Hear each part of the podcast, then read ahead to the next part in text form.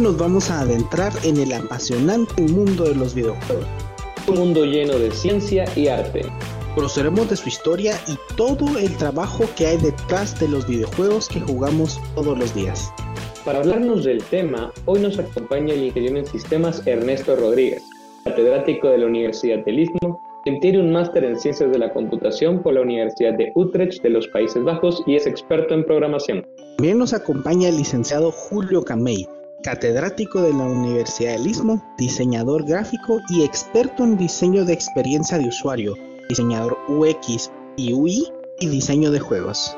Bienvenidos a un episodio más de Simming Mind. Bienvenidos todos a otro episodio de Steaming Minds para el UNIS Podcast. Mi nombre es Rubén y hoy estoy acompañado de un segundo moderador, José Pablo Gracias. Muchísimas gracias, realmente pues muy feliz de estar aquí. Hoy tenemos un tema bastante apasionante con dos invitados de primerísima calidad, eh, el ingeniero Ernesto Rodríguez y el licenciado Julio Camey. El día de hoy vamos a hablar acerca de la ciencia y los videojuegos. Entonces, el ingeniero Ernesto, si nos podría contar un poco acerca de la evolución de los videojuegos, eh, cómo es que han crecido a lo largo de la historia, Hola, eh, un gusto estar aquí en el podcast. Eh, claro que sí. Bueno, ¿cuál fue el primer videojuego? La verdad que es un, se podría decir que es algo que está bastante debatido.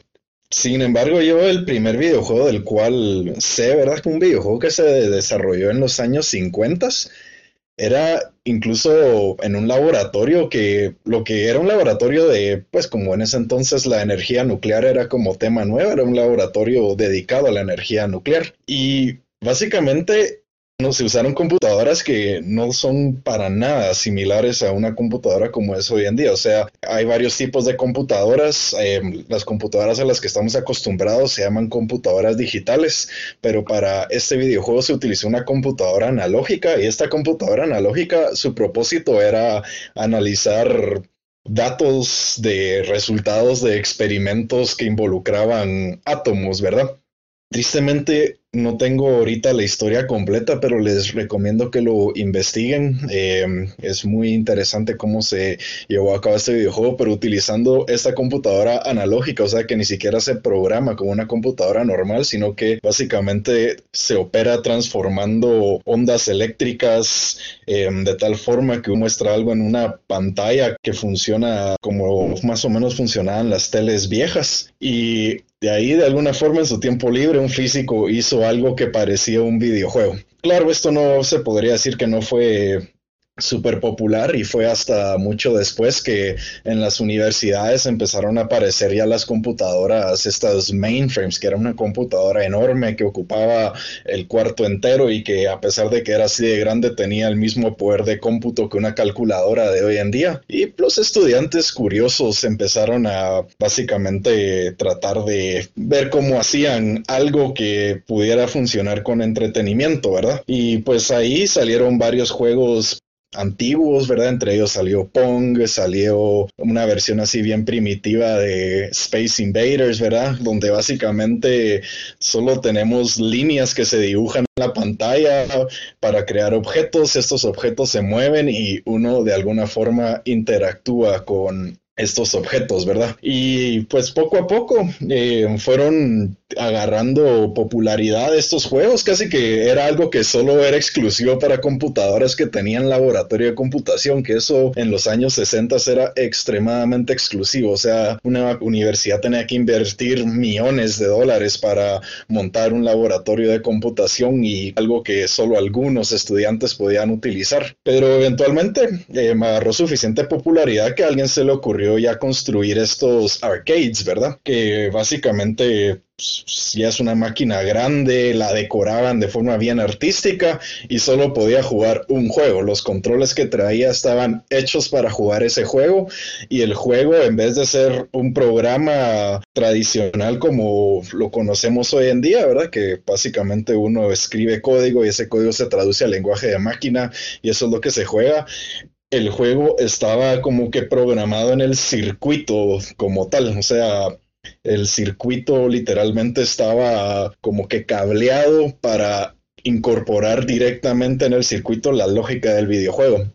Y esto se debe a que en ese entonces la programación como la conocemos hoy en día no era tan común la década de los 70 se podría decir que fue la década de los arcades, fueron extremadamente populares, pero también durante esa década empezaron a aparecer ya computadoras personales mucho, mucho más poderosas, entre ellas la famosa Amiga y también este Commodore apareció, empezó a crearse videojuegos para computadoras. Y era muy interesante cómo se distribuían antes los videojuegos porque básicamente habían revistas de videojuegos, ya que como eran un poco conocidos, empezaron ya a aparecer revistas. Eh, una página de la revista o varias páginas de la revista traía el código fuente del videojuego. Entonces uno agarraba a su amiga o su Commodore y básicamente uno tenía que typear el código que venía en la revista a la computadora y eso ya hacía que el juego corriera. Y claro, ¿verdad? Ya aparecieron muchos juegos diferentes, ya gracias a como que esta popularidad y que ya no se necesitaba invertir tanto dinero en una computadora que pudiera jugar videojuegos, aparecieron varios estudios de videojuegos, apareció mucha, mucha variedad de videojuegos y se volvieron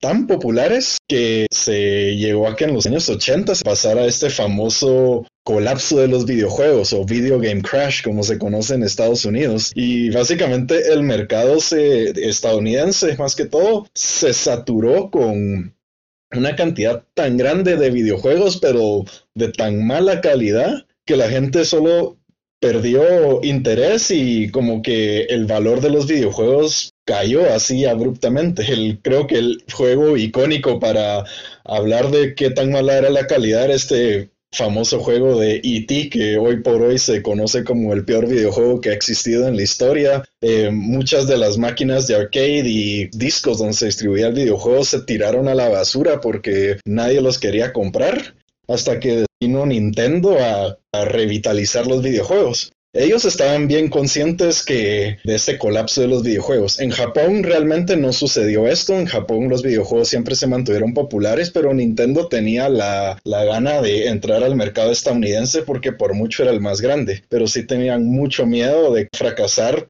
Entonces Nintendo querían hacer algo diferente. Entonces los primeros en como que crear el concepto de, bueno, ¿por qué no tenemos como historias asociadas a los videojuegos y los hacemos como más vívidos y tenemos personajes y les damos como un, en lo que se puede un poco de personalidad a los personajes y música y etcétera. O sea, así cambiaron completamente de la idea de un juego de arcade que era súper impersonal, yo me siento, juego y se acabó y trato y trato y trato, sino que ahora cuentan una historia más elaborado, con caricaturas, así muy bonito, ¿verdad? Y ahí fue donde no sé de dónde pues salió de una empresa japonesa, de alguna forma salió un plomero italiano, ¿verdad? Pero el famoso Mario, ¿verdad? Que revitalizó los videojuegos. No quiero elaborar mucho más con la pregunta, pero creo que lo que resta de, esa de la historia de los videojuegos es lo que se conoce hoy en día, que se volvieron populares los gráficos 3D, se volvieron más elaborados los videojuegos con mejores historias, apareció la habilidad de poder como que jugar online y que y volverlo una experiencia ya más como social y más de amigos, muy diferente de lo que era en la época de arcade, ¿verdad? Claro, y me dio mucha curiosidad con esto que comentabas de radioactivo, de lo, la primera máquina que mencionaste. Y me hace preguntarme, ¿qué hace realmente que un videojuego sea un videojuego? Me ocurre también, por ejemplo, pensando en Duolingo, que es una plataforma de aprendizaje de idiomas. que si bien muchos podrán decir que no es un videojuego como tal, utiliza varias, bastantes mecánicas de los videojuegos. Me gustaría preguntarle a Julio, ¿qué hace realmente a un videojuego? Antes que todo, pues sí hay que diferenciar. Duolingo no es un videojuego. Ahí lo que sucede, y hay otro término que, con mucho gusto podemos eh, pues expandirlo más, pero creo que no es el tema eh, del podcast, pero es gamification, que es un tema también muy, muy interesante en, en toda esta parte de diseño de experiencias que es más que todo a lo que yo me dedico, ¿verdad? El diseño de experiencias, sin importar si es para un videojuego o para una aplicación. Eh, pero lo que sucede con Duolingo es que em, tiene una utilidad, una utilidad que, es tangible en nuestro mundo real. Digamos que sí hay una meta final concreta en esta aplicación, este producto. Entonces, este producto sí tiene una utilidad y su mayor utilidad es aprender un idioma.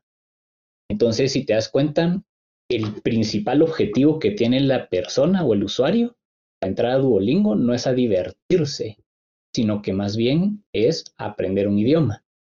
Y es por medio de gamification, ¿verdad? Que gamification es, eh, digamos que es una técnica que se usa para, principalmente es para brindarle información al usuario acerca de su progreso. Eso es lo interesante de gamification. Claro que usa terminología y algunos elementos de los videojuegos, los aplica a un, a un proceso del día a día, ¿verdad?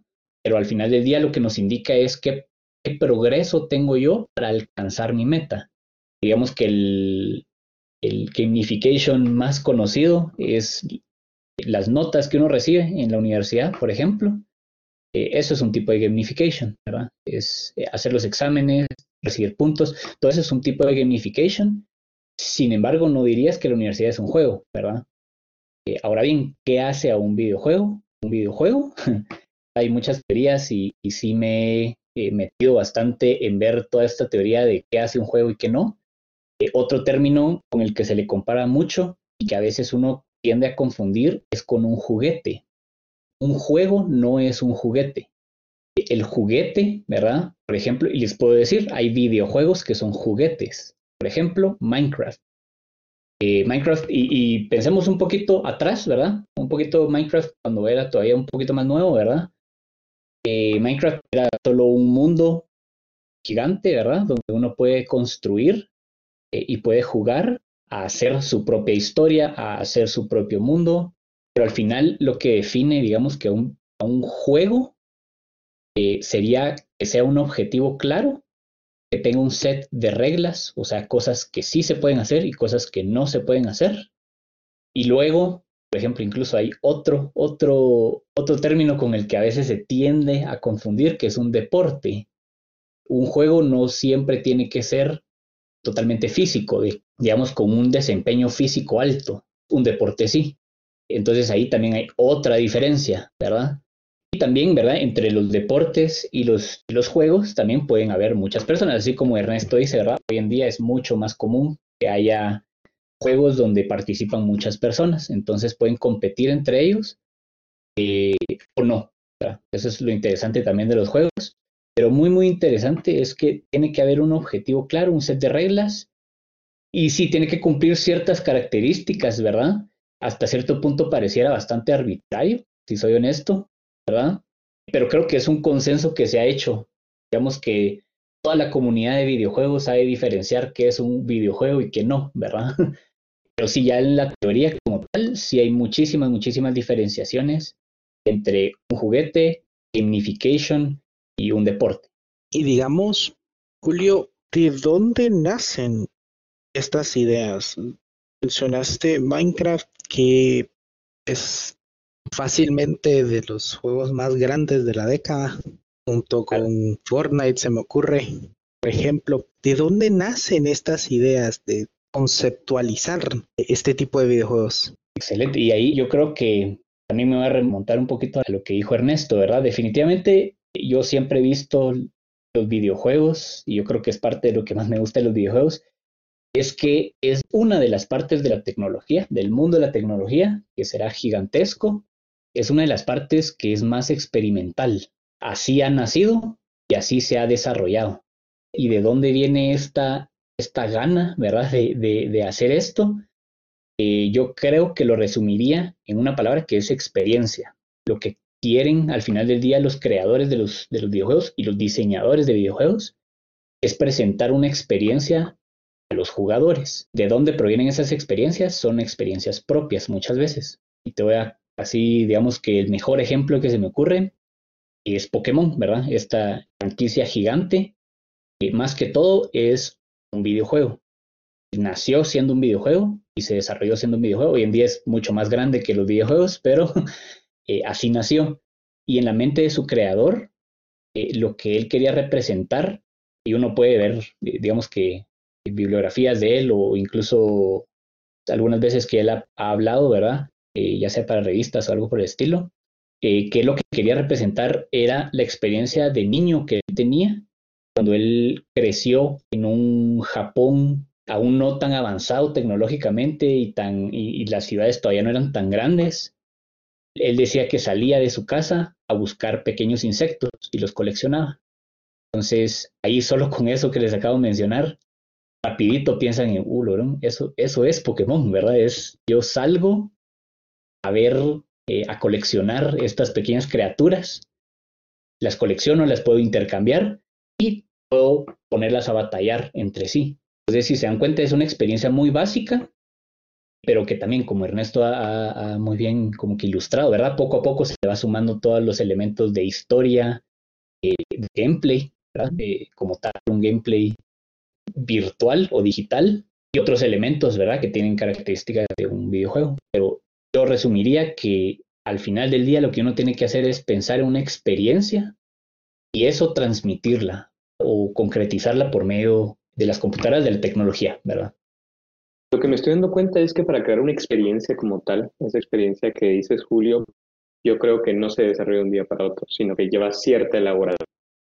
Así que Ernesto, y me acaba de surgir la duda, ¿qué profesionales se necesitan para llevar a cabo un videojuego? Antes de responder la pregunta, quería rápidamente solo eh, mencionar algo respecto a lo que Julio dijo. Eh, creo que un punto interesante de debatir es si alguna vez han jugado este juego que se llama Mario Paint. Decidan si es un videojuego o no, ¿verdad? Porque claro, dependían. Ajá. Pero bueno, solo lo voy a dejar en su mente. Pero bueno, por otro lado, ¿qué experiencia se necesita o qué talento? Pues yo creo que depende mucho de qué videojuego se está haciendo, ¿verdad? Eh, porque claro, creo que como mínimo se necesita alguien que sepa hoy en día tal vez programar, porque sin la programación creo que realmente no hay forma en la que uno le puede dar eh, vida al videojuego. Pero no lo es todo, solo simple y sencillamente decir que se necesita alguien que sepa programar es como decir, bueno, eh, ¿qué se necesita para construir una casa? Pues de plano se necesita tal vez un martillo o una herramienta, ¿verdad? Pero eso no es em, construir la casa. Se necesita personas, creo que antes de enfocarme a qué calificaciones se necesitan como profesional, uno, tienen que ser personas muy, muy, muy creativas. Los buenos juegos, los mejores juegos, sí hay una cantidad enorme de creatividad detrás de ella. Para mí es un arte hacer videojuegos, se podría decir. Pero sí se necesitan personas muy creativas, con mucha imaginación y que estén muy apasionadas por hacerlo. Eh, digamos, Nintendo en particular tiene, sus equipos son enormes, tienen gente que se dedica a hacer la música, gente que hace los gráficos y muchas veces ni siquiera se dan abasto y tienen que subcontratar a personas que diseñan los personajes. Se necesita como talento a la, como literario, narrativo, cuando uno está diseñando juegos que tienen una, una historia, ¿verdad? Eh, se necesita, bueno, buenos programadores, pero no solo buenos programadores que sepan pues programar, sino que también que sepan mucho de, de, hardware, porque la mayoría de las consolas, por ejemplo, no tienen hardware tan tradicional. Creo que un ejemplo muy bueno es el, el PlayStation 3, que programar para PlayStation 3 era algo que no el programador cualquiera podía. Sí tenía muchas cosas específicas y para poder hacer un buen juego de PlayStation 3 uno tenía que conocer muy, muy, muy bien el hardware. Y es tanto, o sea, lo que se tenía que conocer ese hardware que hoy por hoy Sony la razón por la que no ofrece buenos emuladores de PlayStation 3 en las siguientes generaciones de consolas es porque ni ellos han podido como que programar un buen emulador de lo avanzado que era ese hardware. Incluso si se, uno recurre a hardware tradicional, eh, como computadoras tradicionales, se tiene que conocer muy bien como que las optimizaciones que ofrecen las diferentes tarjetas de video, los diferentes algoritmos que implementa la tarjeta de video para poder básicamente optimizar lo mejor posible el videojuego.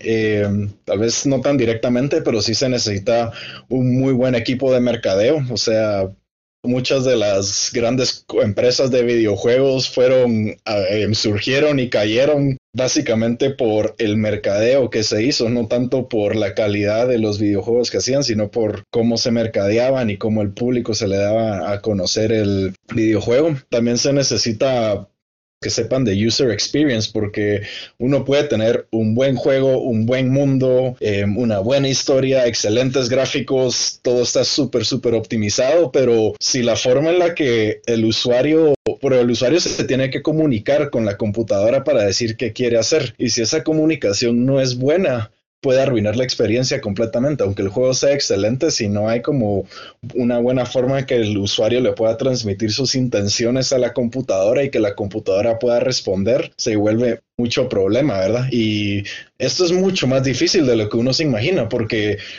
algo que, pues, que creo que a un ser humano promedio le cuesta entender es de que la computadora en serio no entiende lo que es el mundo. O sea, la computadora no entiende que una pared no se puede atravesar. Todo esto el programador se lo tiene que decir explícitamente. Entonces, algo que la computadora en serio no entiende es cómo los humanos nos movemos. Entonces, como que cuando yo me trato de mover de una manera, si no hay buen user experience, en serio el movimiento sería nada natural, sería bien difícil controlar a los personajes. Se le tiene que poner muchísimo, muchísimo trabajo de una forma introducirle un, un bias o un prejuicio al código para que cuando el usuario mueva los controles de una manera, el juego como que diga, bueno, ¿qué es lo que está pasando ahorita? El usuario está detrás de una pared o entonces quiere hacer tal vez una cosa o el usuario quiere saltar o no quiere saltar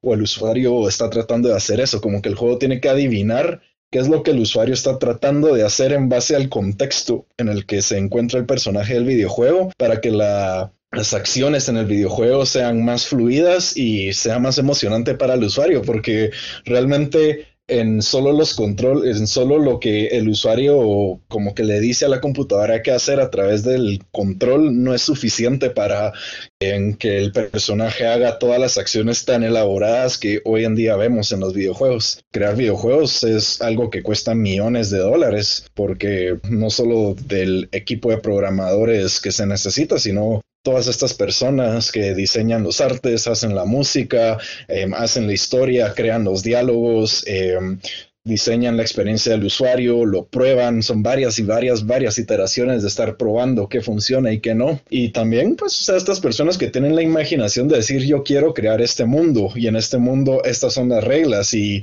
básicamente volver ese mundo una realidad en el, en al menos en el dominio virtual. Realmente es un vasto mundo eh, el que uno desarrolla al momento de, crear un videojuego, ¿no? Y es que hay tantos videojuegos, tantos videojuegos diferentes que surge la interrogante. Así como podemos utilizar el ejemplo de Among Us, que es un juego que se ha magnificado de una forma extraordinaria. Entonces, Julio, te quería preguntar, ¿qué característica podría tener un videojuego o debe tener un videojuego para así atraer al consumidor y hacerse viral en la magnitud como, Among Us. Hay algo muy importante, bueno, particularmente en Among Us, sí fue algo muy específico lo que lo hizo viral a este juego. Este juego no es nuevo, no surgió este año, sin embargo surgió en la mente de muchas personas este año, ¿verdad? Este juego ya llevaba unos dos años en el mercado y definitivamente yo considero que sí es debido a la situación que estamos viviendo de, la pandemia y que, aprendimos a comunicarnos por otras vías, eh, más que solo juntarnos a jugar videojuegos, que, digamos que eso probablemente era mucho más común antes de la pandemia que ahora. Y, este juego se benefició increíblemente de eso, de esa situación. Puede que hasta sin querer, ¿verdad? Puede que haya sido hasta sin querer queriendo, ya que este juego es, es un juego muy casual, es un juego muy sencillo, muy simple. Lo que lo hace interesante, ¿verdad? Eh, son sus características de, la experiencia, ¿verdad? De tanto esto que, que hablamos Ernesto como yo, ¿verdad? De, esto que es tan indispensable en un videojuego, que es brindar una experiencia y darle eh, a los usuarios la experiencia por medio de, de computadoras. La experiencia que da Among Us a mí me parece extremadamente interesante porque lo que nos enseña, lo que nos hace hacer es, nos ayuda a mentir o, o, es la experiencia de mentir. la experiencia de cubrir eh, precisamente un asesinato. Esa es la experiencia que nos brinda. Obviamente, pues todo bajo un contexto amigable y es bastante, digamos que friendly y divertido. Pero este juego definitivamente no, no habría sido, de hecho tenemos información de que no, no fue lo que, lo que es hoy si no fuera por la pandemia. Y yo creo que sí, definitivamente es por cómo se empezó a jugar, que es por medio de computadoras, por, digamos que Zoom parties o fiestas por medio de, de, Zoom, eh, que, que se hizo viral. Este juego considero que no es lo mismo eh, si se juega, digamos que en, un, en una sala todos juntos, eh, así físicamente, todos sentados en una sala, cada quien con su teléfono. Considero que pierde mucho, mucho, ya que eh, cada persona tiene que saber no cambiar su cara cuando algo sucede en el, en el juego, porque eso le puede dar pistas a, a los demás para descubrir al impostor, en este caso, ¿verdad? Yo sí considero que este juego en otro contexto no hubiera sido el éxito que es. Sin embargo, y, ahorita tal vez me voy a remontar a un, a un juego que no sé si, toda la audiencia se acordará de él. Eh, por ejemplo, Flappy Bird. Este también fue un juego hace ya varios años, no recuerdo muy bien hace cuántos, eh, que este juego se trataba de un pequeño pajarito que volaba entre pipes, entre tuberías, ¿verdad? Tenías que hacer que pasara entre ellas fue un hit increíble, duró el hit como tres semanas. El desarrollador fue una persona quien lo desarrolló. Una vez más, es un juego muy, muy sencillo, em, pero fue tanto el éxito que el desarrollador decidió pues eh, darle de baja ya que eh, creía que le estaba consumiendo demasiado tiempo, etcétera, eh, probablemente por problemas personales, pero este juego, Flappy Bird, fue también un juego muy, muy grande eh, y muy sencillo. Eh, yo creo que en ese caso, eh, la razón por la que se viralizó fue una completamente diferente. En ese caso fue la nostalgia, considero yo. los pipes, estas como tuberías, nos hacían pensar mucho en, Mario Bros, ¿verdad? En, un personaje que hoy en día es tan, tan icónico, ¿verdad? incluso hay estudios que dicen que Mario Bros es incluso más icónico o más reconocible que Mickey Mouse solo para que se imaginen, ¿verdad? La, escala que tiene este personaje y, la nostalgia que nos traía ese juego y tenerlo a la disposición de nuestra mano, eh, cosa que en ese entonces definitivamente no existía ningún, ni un solo juego de Nintendo en teléfonos. Pudo haber sido otros elementos, ¿verdad? El elemento de que este juego, el punto era solo quien avanza más, entonces se volvía como un challenge entre varios jugadores.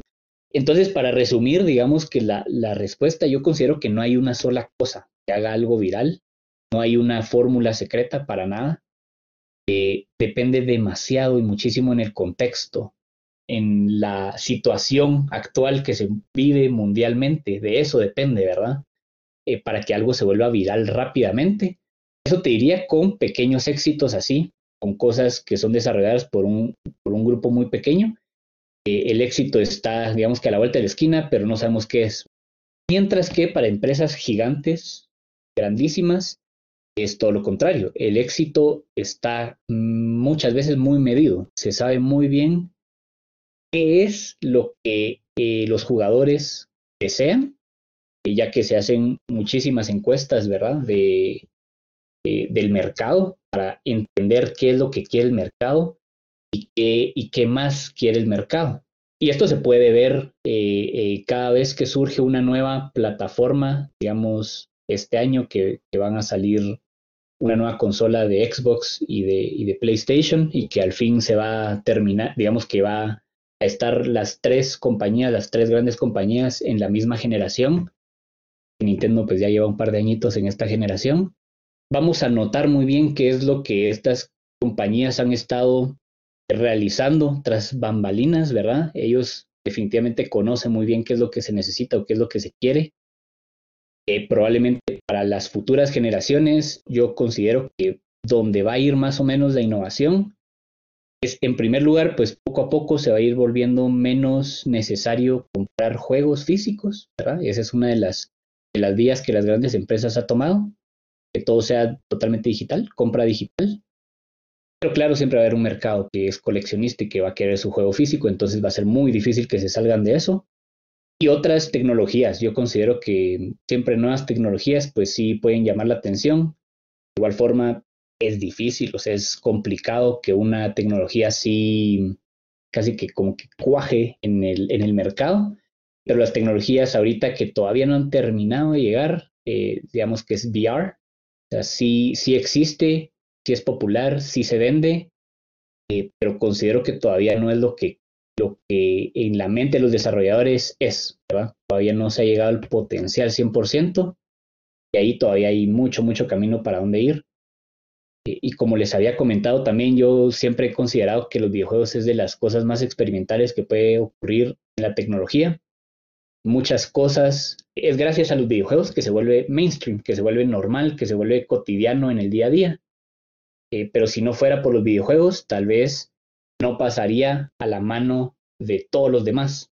Eh, entonces, sí considero que ahí sí siempre hay que poner mucha atención también para quienes les guste la tecnología creo que es muy interesante seguir cuáles son las innovaciones más grandes de videojuegos porque eso es el, próximo hit por ahí, ¿verdad? Exactamente. Pues otra de las características que me gustaría rescatar de un videojuego, pues es eh, la música, el sonido, el soundtrack. A veces los soundtracks llegan a ser tan icónicos que uno puede ubicar un videojuego solo por el soundtrack. Así que Ernesto, así brevemente, eh, ¿podrías platicarme un poquito sobre, digamos, ¿Cómo surge y cómo se hace para que los soundtracks se adapten a los videojuegos?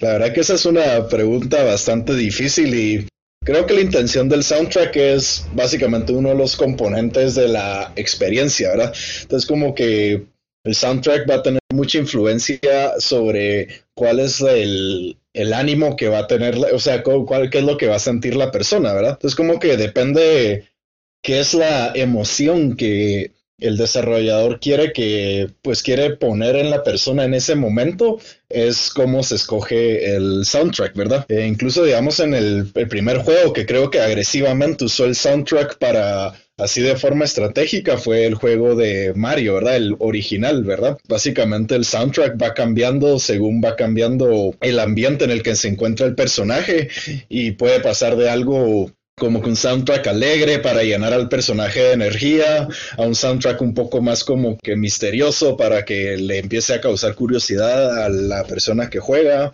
hasta cada vez que uno alcanza una meta, un soundtrack que le dé la impresión al usuario de sentir un poco de satisfacción por lo que logró. Creo que tal vez algo que me parece bien interesante es, digamos, cuando Mario em, agarra una estrellita, que básicamente lo hace invencible, como que con el soundtrack tratan de transmitirle al usuario inmediatamente, ahorita algo cambió, que creo que hace que el usuario se sienta un poco más poderoso. Entonces como que el usuario sin tener que leer una explicación sobre qué hace la estrellita, inmediatamente creo que puede saber, ah, em, gracias a lo que el soundtrack me está diciendo, creo que puedo inferir qué significa tener esta estrellita en, en mi poder.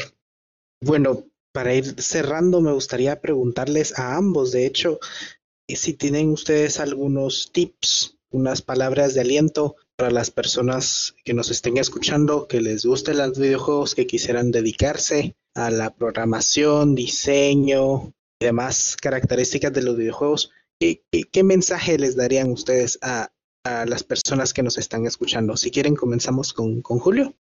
Súper bueno, ahí creo que ahí sí puedo hablar como con experiencia propia, ¿verdad? Yo, a pesar de que tuve un muy, muy corto tiempo profesional como tal, eh, trabajando para hacer videojuegos, eh, la mayor parte del tiempo pues me la he pasado haciéndolos o desarrollándolos, si se puede decir, de forma personal, ¿verdad? Es, es totalmente un, un hobby, casi que para mí, ¿verdad? Es hacer videojuegos, casi que me gusta un poco más que, que jugarlos mi consejo sería el más grande, ¿verdad? El que aprendí eh, eh, durante varios años pensando y pensando en qué hacer, cómo hacerlo, por dónde empiezo, eh, a quién me aboco, etcétera.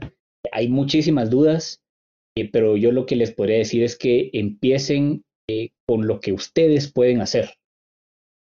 les podría decir, por ejemplo, yo soy diseñador y en algún momento yo quería empezar aprendiendo a programar fue un, duro golpe contra la pared porque a pesar de que aprendí un poco, eventualmente me di cuenta que iban a haber demasiadas barreras, iban a haber demasiadas barreras enfrente mías, em, que claro que yo las puedo superar, por supuesto, eh, pero también siendo un hobby yo tengo menos tiempo para desarrollarlo, yo tengo mi trabajo, hago algo totalmente diferente, entonces eh, no, no es como que yo esté el 100% mi cabeza en esto, entonces tal vez aprenderlo no se vuelve la cosa más funcional o más efectiva, yo les diría, empiecen por lo que ustedes saben hacer. Es mejor si ustedes son diseñadores, empiecen haciendo diseño.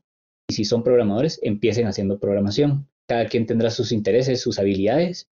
Y luego cuando ustedes ya tengan, digamos que concreta la idea, eh, avanzado su producto, o sea, ya tengan eh, material para enseñar, eh, aviéntense a hablar con gente, ¿verdad?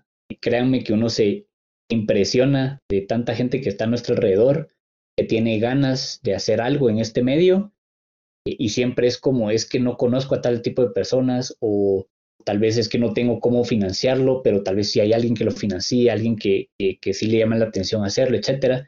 Entonces, eh, cuando ya tienen algo eh, más o menos pues avanzado, créanme que, que, sí, háblenlo, platíquenlo y conozcan gente eh, y van a ver que va, va, a surgir alguien con quien se pueden asociar y, y continuar, ¿verdad? Y continuar ese proyecto pero, ese creo que es el, el, mayor aprendizaje que yo podría decir, es enfóquense en lo que ustedes saben hacer, no importa si avanzan un pelito cada día, ese pelito créanme que poco a poco va sumando y cuando sientan van a tener algo muy, muy grande. Ernesto.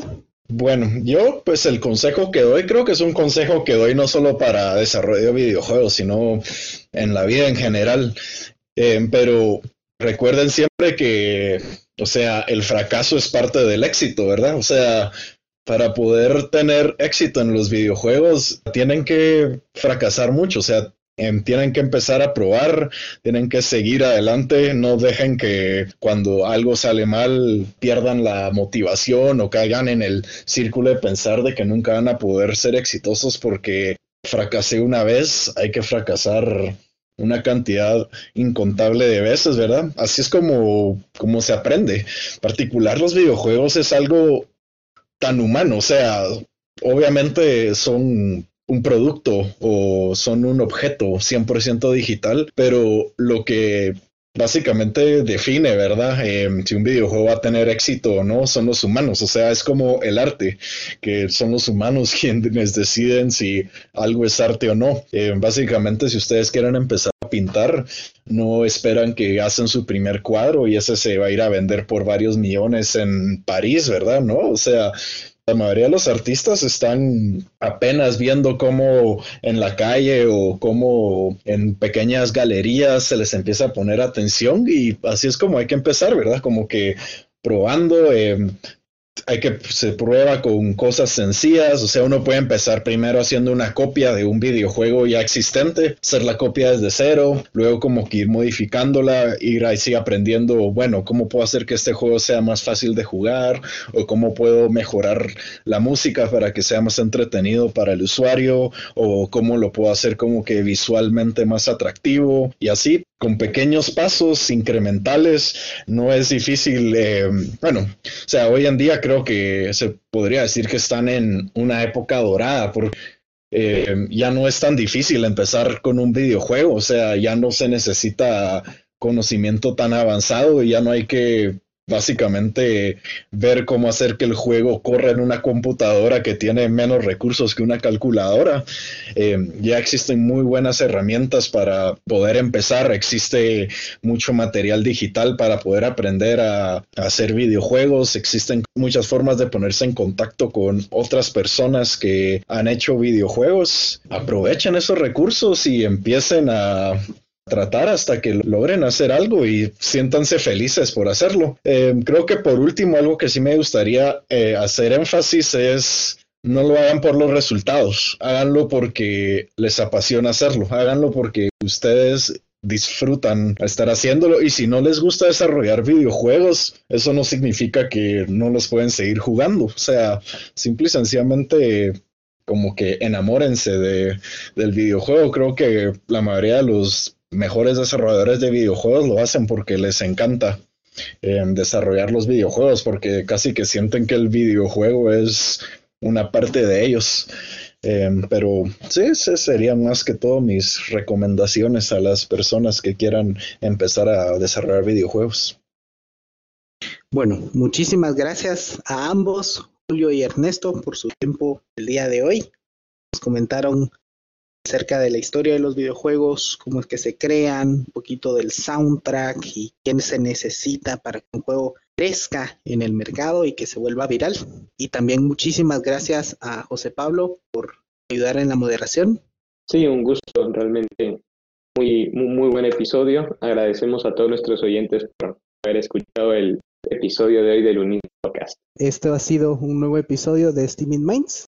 Feliz día a todos. Feliz día, muchas gracias.